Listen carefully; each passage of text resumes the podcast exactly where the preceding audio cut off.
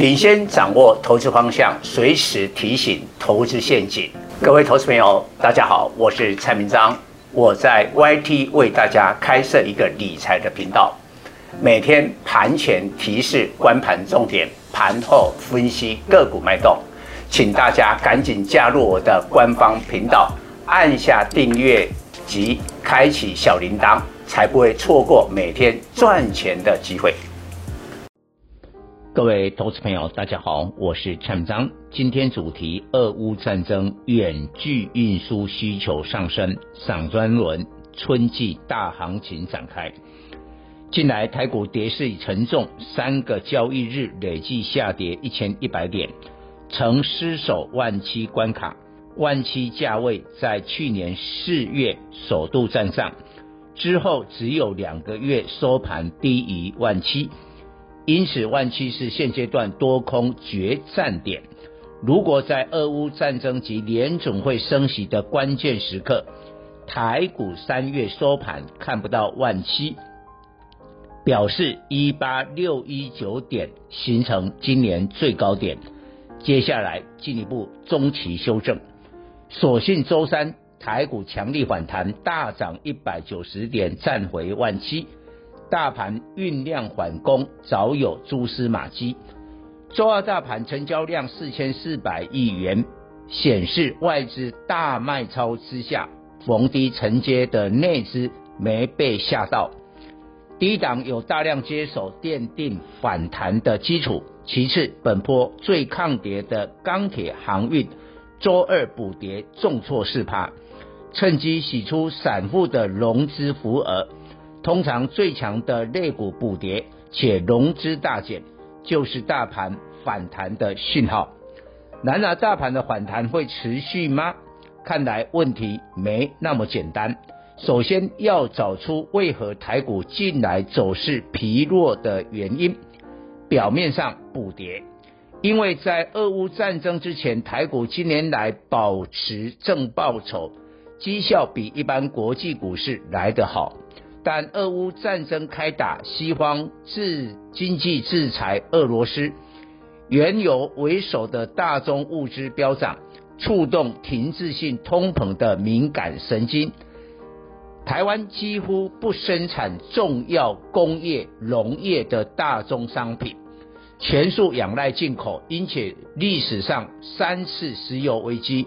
台股都至少重挫三十趴以上，所以当纳斯达克汇成半导体指数自高点来下跌逾二十趴，技术面符合熊市定义定义，联动台股补跌。台股补跌的原因在于高涨油价使通膨恶化，于是台股是否持续反弹，要观察油价及通膨两大变数。拜登总统正式宣布，美国禁止俄罗斯原油、天然气进口，但国际油价并没有超越三月七日传出制裁俄罗斯原油的高点。当时布兰特西德州原油分别来到一百三十九及一百三十美元，国际油价没有再创新高，使台股反弹有喘息空间。为什么油价没有再大涨？西方国家每天大约进口俄罗斯原油四百三十万桶，一时之间欧洲找不到替代来源，因此欧洲没有跟进美国，立刻禁止俄罗斯原油进口。英国在今年底，欧盟在未来一年内逐步禁止俄罗斯原油、天然气进口。美国进口。俄罗斯原油并不多，只占美国原油的三趴。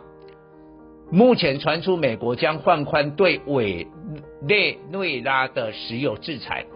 去年委内瑞拉每天石油产量七十万桶，放松制裁可以在数个月内产量增加到一百二十万桶，足以弥补俄罗斯供给的缺口。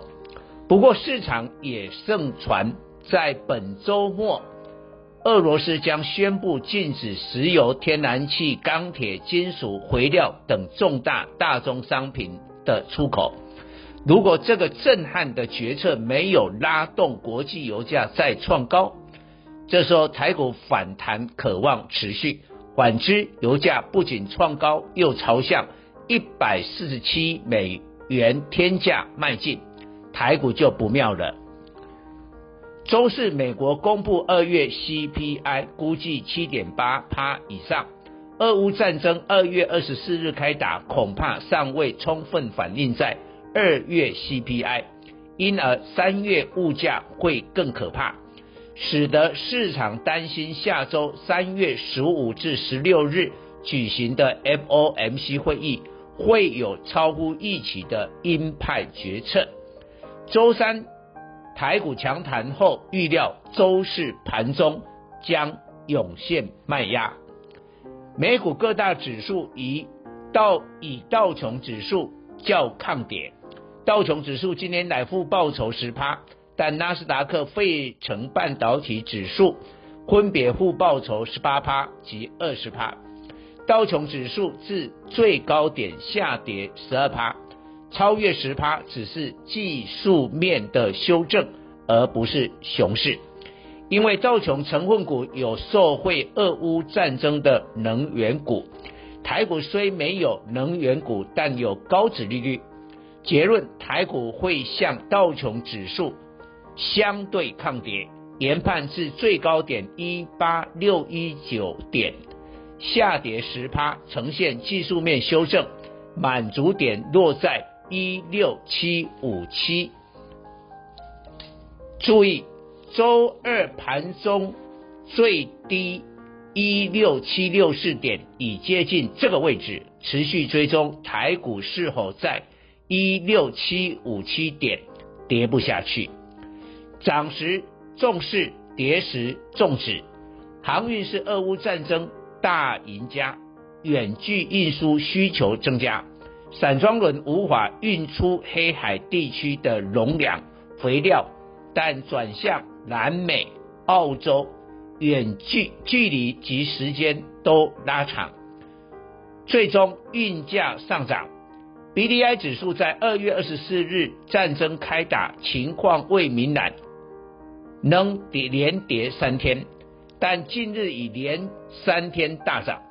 BDI 指数今年来已转为上涨六趴，只有运送铁矿砂的 BCI 今年来。能下跌十八趴，其余受惠俄乌战争的中小型散装轮运价都已上扬。巴拿马型指数今年来上涨十八趴，轻便极限型指数今年来上涨十九趴。这次黄小玉狂涨使全球笼罩粮食危机，而下半年各国陆续疫情解封。对粮食需求更大，未雨绸缪，各国将抢粮囤粮。中小型散装轮运价第二季涨势更凶，周三散装轮股价涨幅更胜货柜三雄。世维行五六零八去年 EPS 七元，今年至少相同水准，但本益比仅六倍，今年来股价下跌一趴。正德二六四一去年 EPS 二点二四元，年增三倍，创历史新高。配发史上最高股息零点八元，直利率三趴，股价今年来仅小涨一趴。新兴二六零五有三艘三十万吨的油轮，去年邮轮运价在低档，今年拜油价大涨所赐，波罗的海原油邮轮指数。今年来大涨八十一趴，对新兴今年获利大补完。新兴今年来股价下跌四趴，有落后补涨机会。台股散装轮主要是持股信心不足，未能反映产业基本面。EPS 最高去年大赚十一元的惠洋 KY 二六三七，今年来股价上涨十一趴，算是散装轮绩效最佳。今年船舶换约估计运价再涨二十五趴，EPS 全年估十二至十三元，本益比只有七倍，说明散装轮估值太低。现货比重七成最高的裕民二六零六，身为散装轮市值最大，去年 EPS 五点九七元，配发三元股息，殖利率五趴，低本一比高殖利率，但今年来股价跌一趴。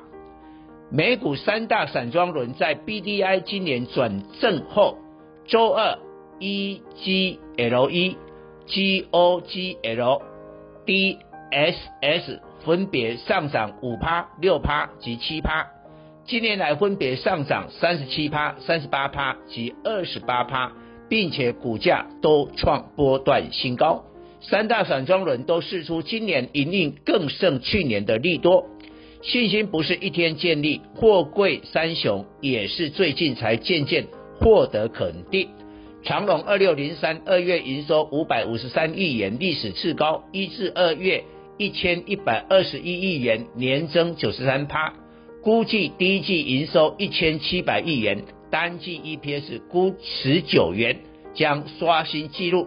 如此业绩，当然增加持股信心。以上报告。本公司与所推荐分析之个别有价证券无不当之财务利益关系。